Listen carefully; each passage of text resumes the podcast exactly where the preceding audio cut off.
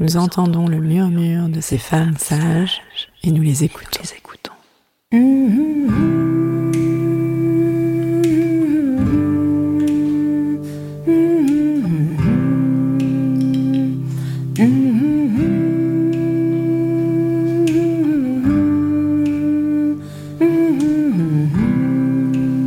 Elles sont gynécologues, sages-femmes, ostéopathes, psychologues, historiennes, toutes œuvrent à leur façon en faveur d'une prise en charge globale de la santé des femmes. Ce sont des femmes sages, car de par leurs expériences, leurs histoires de vie, elles ont quelque chose à transmettre. Elles ouvrent notre champ des possibles, à nous, femmes, patientes, thérapeutes. Elles montrent le chemin vers une autre réalité. Elles prouvent par leur pratique quotidienne qu'une autre santé est possible.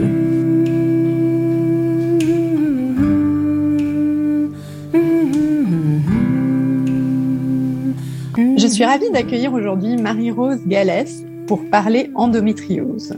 Elle est patiente experte, c'est-à-dire qu'elle est touchée par l'endométriose et s'engage auprès de chercheurs, chercheuses et d'associations pour informer et sensibiliser autour de cette maladie. Bonjour Marie-Rose. Bonjour. Alors j'ai eu l'occasion de lire euh, l'un de vos trois ouvrages hein, euh, sur l'endométriose, celui intitulé Endométriose que les autres pays ont à nous apprendre, euh, qui est vraiment très bien écrit abordable pour comprendre les, les essentiels de la, de la maladie. Personnellement, j'ai appris plein de choses et je suis revenue sur des croyances qui semblent assez communes hein, encore actuellement. Hein, vous allez nous en parler. Et donc, je vous propose de passer ce temps ensemble à vraiment faire œuvre de pédagogie et revenir sur les fondamentaux de l'endométriose. Alors pour commencer, on sait que l'endométriose est une maladie inflammatoire chronique hein, qui touche principalement la, zone pelvienne. Alors d'où elle vient, on le sait pas encore avec certitude, hein, mais il y a des hypothèses. Est-ce que vous pouvez nous en parler un peu? Alors c'est ça, voilà, l'endométriose, c'est une maladie effectivement chronique inflammatoire. En gros, ce sont euh, ce qu'on appelle des lésions, euh, donc euh, voilà, des tissus anormaux qui euh, ressemblent à de l'endomètre, c'est-à-dire la muqueuse qui tapisse l'intérieur euh, de l'utérus mais ce n'en est pas. C'est un espèce d'endomètre un petit peu mutant. Alors, il a des capacités que l'endomètre normal n'a pas. Et puis, euh, c'est un peu des super pouvoirs, mais qu'il utilise pour être un super vilain. Euh, du coup, bah, il met le bazar dans le corps et ça crée des douleurs, ça crée des dysfonctionnements d'organes. Alors, du coup, d'où elle vient, cette fameuse endométriose? Eh ben, c'est la question à un million de dollars. Actuellement, euh, personne ne sait. On a plusieurs théories. Et le souci qu'on a, c'est que euh, chaque théorie va expliquer certaines formes d'endométriose, mais on n'arrive pas à avoir une théorie qui explique toutes les formes d'endométriose. Du coup, plus ça va et plus on en vient à se poser cette question est-ce que finalement, euh, il n'y aurait pas une cause par forme d'endométriose? Le tout qu'il faut garder en tête, c'est que donc non, personne ne peut affirmer à l'heure actuelle que l'on connaît euh, la cause de l'endométriose et qu'on a besoin fondamentalement de recherche pour comprendre pour une raison très simple. C'est qu'à partir du moment où on aura compris euh, la cause de l'endométriose, eh bien, ce sera quand même tout de suite plus simple pour trouver un traitement curatif, chose qui n'existe pas à l'heure actuelle. Oui, alors justement, on va on va on va revenir hein, sur euh, sur la recherche de manière globale, hein, euh, épidémiologique, recherche fondamentale. Peut-être dans un premier temps, justement, aller un peu plus en détail dans bah, sur ces théories euh, qui existent. Hein. Donc la théorie des menstruations rétrogrades d'une part, et une théorie donc la théorie métaplasique. Est-ce que vous pouvez nous en dire un peu plus? Alors ça, voilà, ce sont les deux grandes théories. Euh, la théorie du reflux, c'est euh, l'une des plus anciennes. Euh, c'est le les, les, règles. en fait, dans 90% des personnes, chez 90% des personnes qui ont un utérus, on note qu'il y a des règles qui refluent par les trompes de Fallope. Et du coup, on se dit que cela pourrait former des lésions au fil du temps. Alors, il y a quelques failles dans cette théorie pour expliquer tous les cas. Éventuellement, ça pourrait expliquer euh, les cas qui sont hauts, euh, mais encore une fois, on n'a pas de certitude. Les, cas qui sont hauts, c'est-à-dire euh, Par exemple, diaphragmatique. ah voilà. Muscle, voilà. Alors ça, c'est intéressant parce que ça, ça, ça, ça, dit aussi que c'est pas que dans la zone pelvienne. Hein. Mm. Tout à fait. en fait, on en, on en, a retrouvé absolument partout. par exemple, vous en avez qui ont au niveau nasolacrymal et qui du coup pleurent des larmes de sang. Euh, j'ai une copine qui a une lésion d'endométriose sur la cheville, le truc complètement improbable, et pourtant l'endométriose est bien là. Donc voilà, il y en a un petit peu partout, ça se dissimule dans le corps, euh, mais c'est vrai, comme vous le disiez tout à l'heure, le plus souvent c'est quand même centralisé dans la région pelvienne. Et euh, justement, au niveau de cette région pelvienne, la théorie métaplasique, c'est une théorie selon laquelle finalement il y aurait un couac au moment de l'embryogénèse, donc à l'époque on est qu'un petit embryon, il y aurait un couac et puis on aurait des cellules à ce niveau-là qui dégénérait et qui formerait de l'endométriose. Effectivement, si on remonte dix ans en arrière, il y a deux recherches euh, assez importantes qui ont été faites et très sérieuses, solides, qui ont été faites sur le sujet. On, on a autopsié euh, des fœtus féminins et on s'est rendu compte qu'ils avaient des lésions euh, dans les mêmes endroits et dans les mêmes proportions que la population adulte. Une étude similaire a été faite euh, sur euh, les jeunes enfants qui ont succombé à la mort subite du nourrisson. On retrouve les mêmes chiffres. donc du coup, il y a voilà toutes ces théories. Dans tous les cas, il manque des pièces du puzzle pour exactement comprendre. il y a aussi d'autres théories. C'est vaste. On se demande aussi quel est l'impact de l'environnement, de nos modes de vie sur cette maladie qui est euh, œstrogénodépendante, sachant qu'on vit dans un monde où il y a des xénostrogènes, hein, donc des, molécules similaires aux, œstrogènes un peu partout dans le plastique qu'on côtoie au quotidien, des choses comme ça. Euh, donc il y a toutes ces questions euh, qui se posent et c'est assez frustrant parce que finalement dans l'endométriose il y a plus de questions que de réponses, mais on en revient voilà du coup à mon éternel appel, faisons de la recherche. euh, merci beaucoup hein, pour ces, ces premières euh, explications. Et alors concrètement, euh, donc vous parliez de, lésions, de lésions euh, concrètement à quoi ça ressemble en fait? Est-ce que vous, vous, pouvez décrire un peu euh? Alors il y a plusieurs formes. C'est vrai que euh, le souci pour les chirurgiens, c'est pour ça qu'on a finalement très peu de vrais spécialistes de l'endométriose. C'est que souvent on s'imagine, comme cette théorie du reflux euh, est quand même prédominante, souvent voilà nos chirurgiens s'attendent à trouver une lésion qui est rouge. Alors ça peut être le cas, euh, mais pas forcément. En fait, ça peut prendre plein de formes et des formes auxquelles on ne s'attend pas vraiment. Euh, par exemple, ça peut faire comme des traînées de, de poudre euh, de, de, canon, donc des traînées noires, des petits points noirs. Euh, ça peut faire comme des perles de rosée qui sont assez difficiles à voir dans l'opération. Pendant l'opération, il faut vraiment euh, avoir une bonne lumière euh, pendant la celluloscopie, euh, bien incliner les lumières comme il faut pour arriver à les voir finalement par réverbération. donc il faut avoir l'œil, il faut être expérimenté. On peut avoir des lésions qui font le diamètre d'un cheveu et qui pourtant vont être extrêmement douloureuses. Donc il ne faut oublier aucune lésion. Il faut bien toutes les trouver, mais c'est pas simple. Il faut avoir l'œil et il faut être expérimenté. Et alors, est-ce que vous pouvez justement expliquer aussi ce que ce qu'on entend par adhérence, puisque c'est un mot qui revient souvent? Alors, les adhérences, ça, c'est un phénomène qui est euh, effectivement on retrouve très souvent dans l'endométriose et qu'il ne faut absolument pas négliger. Euh, le corps face à cette, cette agression finalement euh, qu'est l'endométriose. Pour se défendre, il va euh, tripoter entre guillemets euh, ce que l'on appelle des adhérences. Alors les adhérences, pour que vous puissiez visualiser, c'est un petit peu comme du chewing-gum ou du film alimentaire qui est tiré et qui va aller coller les organes entre eux. Et ça, c'est un problème parce que normalement, euh, ces organes, ils sont censés pouvoir se mouvoir dans le corps, glisser les uns contre les autres. Et euh, surtout, les tissus dans le corps, c'est mou. Et ces adhérences, elles, vont tendance à avoir, euh, vont avoir tendance à durcir. Et donc tout ça, mis bout à bout, fait qu'on a des organes qui ne peuvent plus bouger, donc fonctionner correctement, euh, qui deviennent douloureux et on a tous ces problèmes finalement qui sont des problèmes à rebours créés par l'endométriose. Et peut-être quelques mots aussi sur euh, l'adénomiose, qui serait une forme d'endométriose? Alors l'adénomiose, c'est un sujet très complexe. J'en ai moi-même, euh, mais euh, c'est un sujet dont on ne sait pas trop quoi faire parce que les professionnels eux-mêmes ne sont pas d'accord entre eux. Déjà, ils sont pas capables de nous dire est-ce que, bah en fait, effectivement, comme vous venez de le dire, c'est une forme d'endométriose, ce qu'on appelle l'endométriose interne, c'est-à-dire des lésions d'endométriose qui infiltreraient euh, le muscle utérin, ou est-ce que finalement c'est juste de l'endomètre classique, donc pas des lésions d'endométriose, qui infiltrent le muscle utérin Et donc là, c'est encore plus le désert que pour l'endométriose. Pour le coup, il y a encore moins de recherche, il y a encore moins euh, d'accords au niveau des professionnels. Donc c'est euh, d'autant plus euh, difficile à traiter. Donc c'est vrai que souvent on a tendance à, euh, la traiter en même temps que l'endométriose et de la même façon.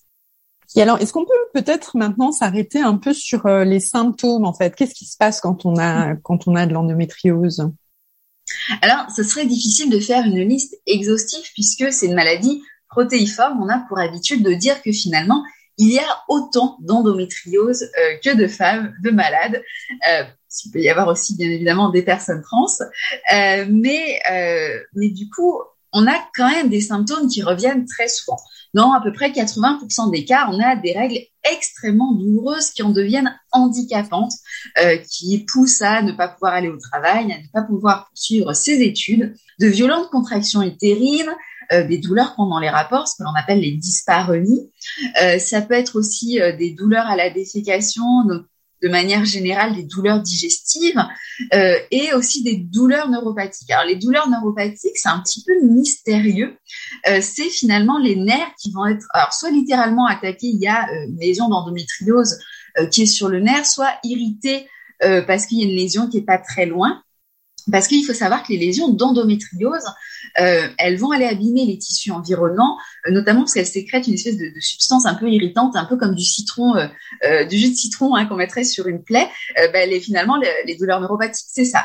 Mais ça fait des douleurs assez étranges, un peu comme des picotements, euh, des brûlures, une sensation d'étau, on a du mal à supporter ses vêtements, ça fait des décharges électriques et euh, surtout ce sont des douleurs qui demandent un traitement spécifique euh, et c'est pas toujours facile de trouver quelqu'un qui a les compétences nécessaires.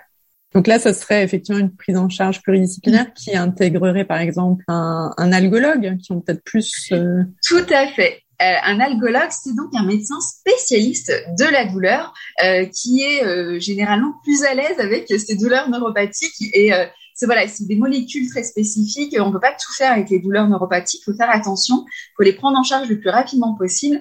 Et c'est vrai que les algologues, donc que vous retrouverez le plus souvent en centre de la douleur, en milieu hospitalier, peuvent effectivement vous aider en la matière. Et alors, ce que, vous expliquez aussi, c'est que la douleur n'est pas proportionnelle à la taille. Et non, c'est très vicieux euh, parce que euh, on se dit bah forcément plus la lésion est grosse, plus elle doit faire mal. Alors en fait, c'est un petit peu plus compliqué que ça. On va pas se mentir, si vous avez un endométriome, donc c'est une forme particulière de lésion, euh, c'est euh, un kyste que qu'on a sur les ovaires. Euh, si vous avez euh, sur votre ovaire un kyste qui fait la taille d'un pamplemousse, alors votre pauvre petit ovaire, il fait la taille d'une petite prune, forcément, bon, ça pousse les intestins, ça tire, ça, ça va pas être agréable. On est d'accord. Mais vous pouvez avoir aussi euh, des, grosses lésions qui vont pas forcément être douloureuses. Euh, ce qui finalement euh, compte, c'est comment cette lésion va se comporter. Est-ce qu'elle va saigner Elle va sécréter des substances irritantes? Est-ce qu'elle va être proche d'un nerf? Il y a plein de questions comme ça qui font qu'elles vont être plus ou moins douloureuses. Et donc, c'est, ce n'est pas la taille qui compte, même si dit comme ça, c'est très étrange. et, et, et, pour finir, il est tout à fait possible d'être, de ne pas avoir de symptômes, en fait, d'être asymptomatique de ce que j'ai compris. Mm. Alors, on peut avoir une endométriose asymptomatique et euh, j'ai consacré un épisode de mon podcast parce que ce sont des, des cas assez fascinants. Euh, souvent, ce sont des cas euh, qui sont assimilés à l'infertilité et que du coup on découvre au cours d'un parcours PMA. Euh, mais c'est vrai que quand on regarde, finalement, ce ne sont pas quand même des cas asymptomatiques à 100%. Euh, souvent, il y a quand même des petites douleurs ici et là, des petits problèmes digestifs, mais qui vont soit être normalisés parce que pas suffisamment importants, soit normalisés parce que euh, les femmes sont chochottes, faut pas trop s'écouter ou euh, avoir mal pendant ses règles, c'est normal. Donc il y a souvent quand même des, des petits signaux qui sont ici et là, mais qui vont être passés sous le silence pour diverses raisons. Mhm. Alors c'est très intéressant ce que vous dites et ça me fait penser à votre, euh, enfin je fais le lien aussi un peu à votre à votre parcours euh, puisque vous expliquez alors de manière euh, assez succincte, hein, assez rapide dans, dans le livre hein, que vous-même vous avez eu un, traitement au long cours, hein, que vous en êtes arrivé à être alité pendant plusieurs mois, à prendre des antidépresseurs et je trouve que vous parlez très bien justement un peu de ce que dans la continuité de ce que vous disiez avant, c'est qu'on développe aussi une forme de résistance à la douleur. Alors oui, euh, ce qui est important, j'aurais dû peut-être le dire dès que j'ai évoqué les douleurs neuropathiques, c'est que euh, c'est tellement spécifique ces douleurs et ces traitements pour les douleurs neuro que euh, en fait on a les, les, médicaments qui ont été commercialisés de base ne l'ont pas été pour les douleurs neuropathiques. En fait, sur le marché, on a trois antidépresseurs et deux antiépileptiques. Et souvent, du coup, on me contacte effrayé sur les réseaux sociaux en disant mais mon médecin m'a prescrit des antidépresseurs, des antiépileptiques que je comprends pas. Et donc, essayer de rassurer les gens de non, il n'y a pas une erreur de diagnostic. Euh, c'est que ces médicaments, en fait, on s'est rendu compte euh, une fois qu'ils ont été mis sur le marché, qu'ils soulageaient les gens qui avaient des douleurs neuro. Donc, ce n'est pas une erreur de prescription, tout va bien. C'est important de le dire et de faire la pédagogie euh, à ce niveau-là parce que très souvent, ça fait peur, effectivement, quand les gens voient la prescription. Mais effectivement, euh, oui, voilà, c'est ces traitements au long cours euh, qui vont permettre d'atténuer les douleurs Mm. Alors effectivement, euh, ces douleurs neuropathiques vont finir par entraîner ce que l'on appelle une hyperalgésie. Euh, c'est que, euh, alors il y a deux phénomènes. Il y a, il y a effectivement cette hyperalgésie qui va être, en fait, les, les nerfs sont tellement stimulés qu'au bout d'un moment, eh bien, ils deviennent trop sensibles. C'est un petit peu, vous savez, comme ces réveils, euh, qui est la première sonnerie, font une, petite, une petite sonnerie, et puis comme vous, vous êtes toujours pas réveillé, la deuxième sonnerie est un petit peu plus importante, et la troisième sonnerie encore plus. Eh bien là, c'est exactement la même façon. Votre corps, il va envoyer un premier message de douleur pour vous dire attention, il y a un souci, je n'arrive pas à le gérer seul, j'ai besoin d'une aide extérieure. Comme vous, ça nécessite des traitements spécifiques de base, vous n'allez pas lui apporter il va envoyer des messages euh, de plus en plus euh, forts et finalement, ça va devenir comme euh, un piano désaccordé. comme vous savez, quand vous appuyez sur une note, s'il n'y a pas la bonne note qui sort, et ben là, c'est pareil. Le stimuli douloureux est toujours le même, mais le message de douleur qui arrive au cerveau est complètement disproportionné. Et dans les mêmes temps, il y a un phénomène psychologique qui est qu'on va se couper de cette douleur et développer une insensibilité à la douleur on n'y prête plus attention parce que nous, on a cette alarme en continu. Je pense qu'on l'a tous vécu, vous savez, euh, ces journées au travail où euh, l'alarme incendie sonne toute la journée et la première heure, c'est insupportable. Et en fait, au bout de deux heures, on ne l'entend plus, on a repris nos dossiers et on continue de travailler. Et bien là, c'est pareil. Il y a un mécanisme psychologique qui va se mettre en place pour des questions de survie. On va finir par occulter totalement ces messages de douleur. Et c'est là qu'on devient euh, très dangereux pour soi-même. Moi, j'ai failli perdre un rein comme ça. Euh, j'ai d'autres euh, voilà d'autres copines qui ont, qui ont fini dans des états très graves, euh, qui sont arrivées quasiment avec des pronostics vitaux engagés parce que elles écoutaient plus les messages de douleur. Et le problème, c'est vrai qu'avec une endométriose, c'est qu'on est tellement assailli de messages de douleur que voilà, pour des raisons de survie, on ne les écoute plus. Mais en même temps, notre corps, quand il nous signale une douleur, c'est un message d'alerte, c'est pour dire attention, il y a un dysfonctionnement que je n'arrive pas à gérer seul.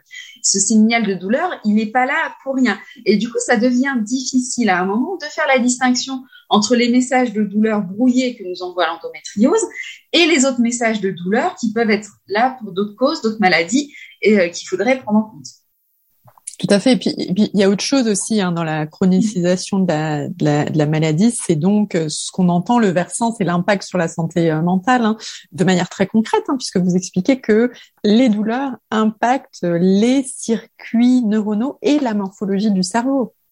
Exactement en 2022, on, je ne pense pas qu'on puisse encore euh, penser psychologie sans penser neurosciences. Les deux, euh, je pense qu'on l'a compris aujourd'hui, sont fondamentalement imbriqués euh, l'un dans l'autre. Donc effectivement, il y a toute cette violence psychologique de déni de la douleur de la part des médecins, de nos proches, cette difficulté psychologique à, se voir dégradée. Enfin moi, quand je me suis retrouvée alitée à 26 ans, psychologiquement, c'est extrêmement violent. On devient une espèce de vieille carcasse alors que dans sa tête, on, est jeune et on a envie de faire plein de choses. Donc il y a vraiment voilà cet impact psychologique euh, et il y a effectivement cet impact neurologique qui va euh, directement en fait cette douleur permanente va modifier effectivement le la morphologie du cerveau et surtout impacter la zone de la personnalité. Et c'est vrai qu'on a ce genre de remarques de la part de l'entourage de je ne te reconnais plus, tu es différent, tu as changé de personnalité. Et moi je prends souvent cet exemple de d'Enora Malagré euh, à l'époque où elle était dans euh, touche pas mon poste tout le monde était là euh, elle est bizarre cette fille elle est un peu agressive elle a un comportement étrange. Et moi en tant que malade experte je voyais pas ça. Moi je voyais quelqu'un qui avait clairement effectivement le cerveau complètement assailli de messages de douleur toute la journée et qui au bout d'un moment effectivement finit par changer pour se défendre face à ça. Donc l'impact sur notre personnalité il est il est réel et c'est aussi pour ça qu'il est important de prendre en charge ces douleurs neurologiques le plus tôt possible parce que déjà plus on, les prend en charge tôt, plus on peut inverser le processus et euh, moins on a d'impact effectivement sur notre corps, sur notre cerveau.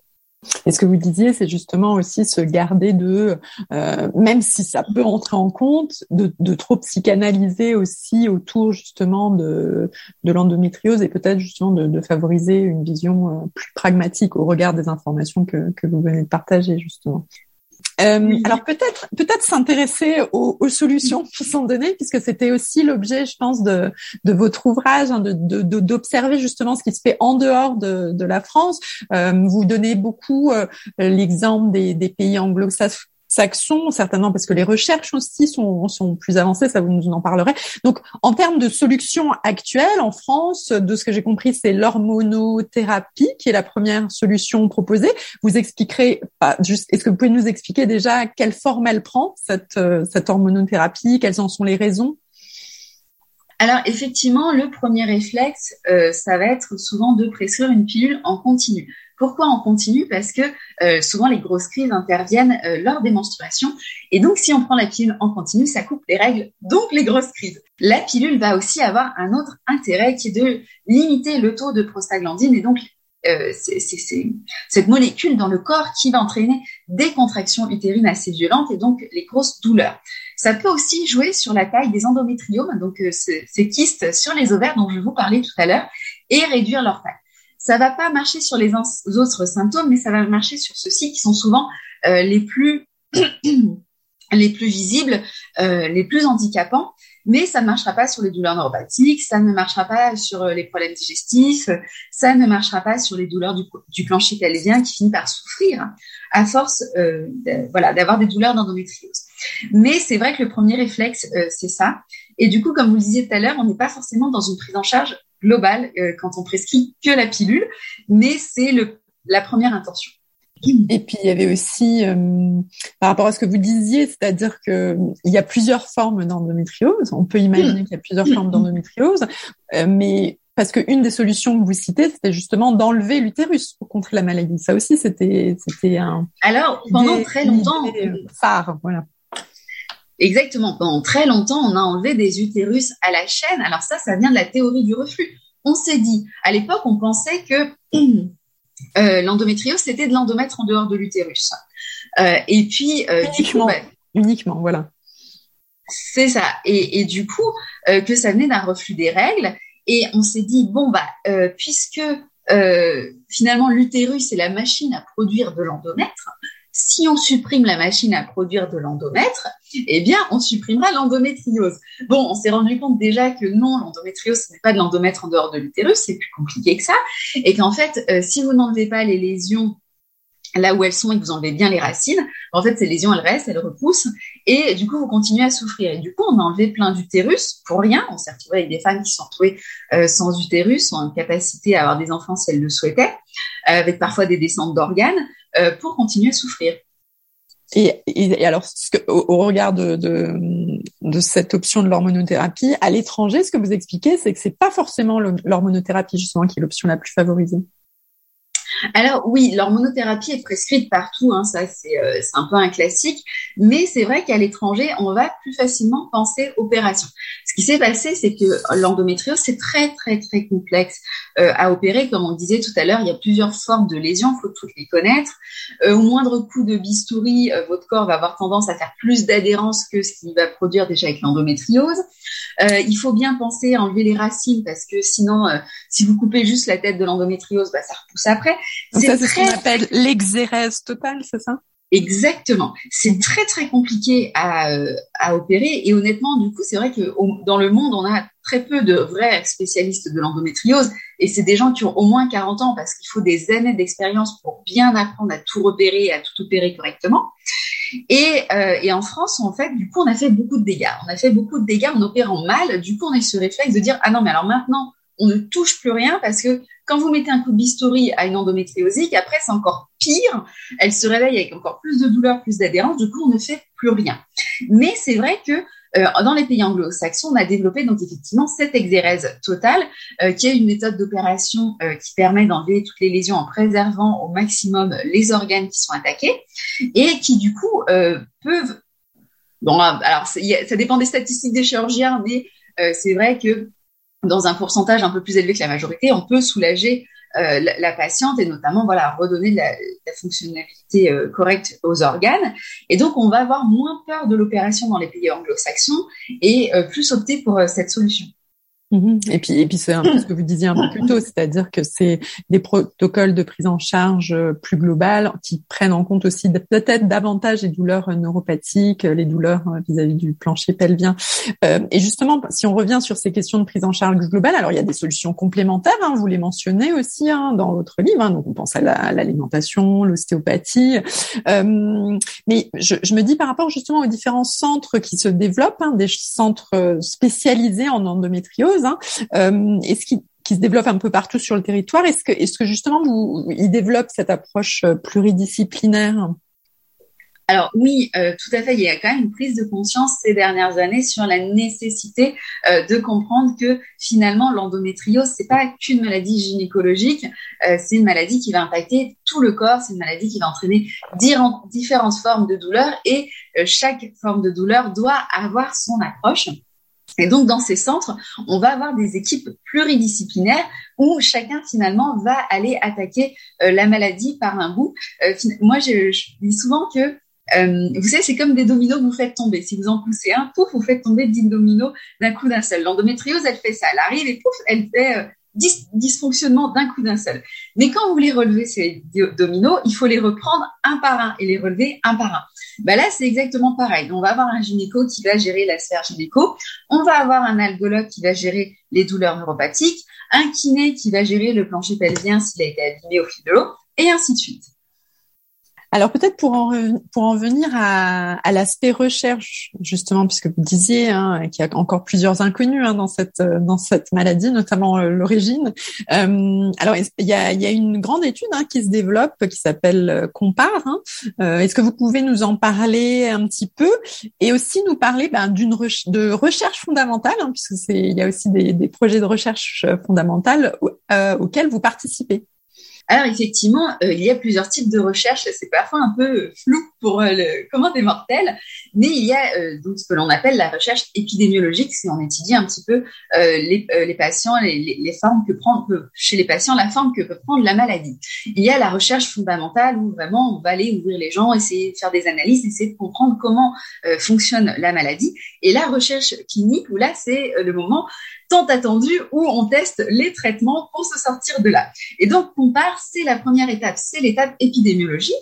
Et l'avantage de Compare, c'est que vous pouvez le faire dans votre canapé. Vous vous inscrivez sur le site Internet. Euh, une fois par mois, vous avez des petits questionnaires qui, honnêtement, sont très rapides à remplir, surtout si vous avez Netflix en fond. Et euh, voilà, on vous demande un petit peu euh, comment, comment vous vous sentez, quel traitement vous avez pris, quels symptômes vous montrez, en gros. Et tout ça, ça permet aux finalement aux chercheurs de d'avoir une carte qui représente un petit peu les formes d'endométriose. Et euh, moi, effectivement, je m'investis en ce moment dans le projet Endogalaxie. Euh, là aussi, c'est participatif. Et euh, ce projet, eh bien, ce sera de la recherche fondamentale. Euh, grâce aux dons de lésions que vont nous faire les patientes, on va pouvoir aller examiner ce petit monstre sous le microscope. On va le passer dans, dans toutes les belles machines des labos qu'on voit dans les experts et essayer de comprendre du coup finalement voilà quelle est la cause de l'endométriose, voire même si finalement il n'y aurait pas plusieurs causes en fonction de la forme de l'endométriose. Et tout ça, à long terme, devrait pouvoir nous amener à de la recherche clinique parce qu'une fois qu'on aura compris la cause de l'endométriose, on espère bien quand même trouver un traitement. Et quand vous dites on, euh, ça, ça rassemble qui justement cette, cette équipe endogalaxie alors, dans Endo Galaxy, on a vraiment une vision horizontale euh, des choses. On n'est pas euh, d'un côté euh, les scientifiques, les médecins et de l'autre les patients. On veut vraiment de la collaboration, de la participation. Et du coup, on est un trio qui mélange tout ça. Donc, il y a un scientifique, il y a un médecin et puis il y a moi pour voilà le côté patient. Et notre objectif, ce sera vraiment euh, de garder ce lien avec euh, les patients tout au long de la recherche. On veut pas juste euh, voilà qu'il y ait un don qui est en soi très généreux d'ailleurs de lésions et puis basta, vous ne savez plus ce qui se passe. Après, nous, on voudrait garder le lien, que vous sachiez où on en est dans la recherche, que vous, vous puissiez nous dire de votre côté comment vous vous sentez, comment la maladie a évolué pour qu'on puisse avoir toutes les informations et du coup faire la recherche la plus complète possible. Et alors peut-être un dernier point, puisque hum, un autre ouvrage hein, que vous avez publié, le premier d'ailleurs, hein, c'était Endosexo, euh, justement sur euh, l'endométriose et la sexualité, hein, puisque c'est souvent le parent pauvre, c'est-à-dire on pense beaucoup en termes de douleurs. Alors vous avez mentionné les dyspareunies, c'est-à-dire les douleurs pendant les rapports sexuels, mais on peut imaginer à quel point ça a un impact sur euh, ben, le, le bien-être, la relation au sein au sein d'un couple. Est-ce que vous pourriez nous en parler un petit peu?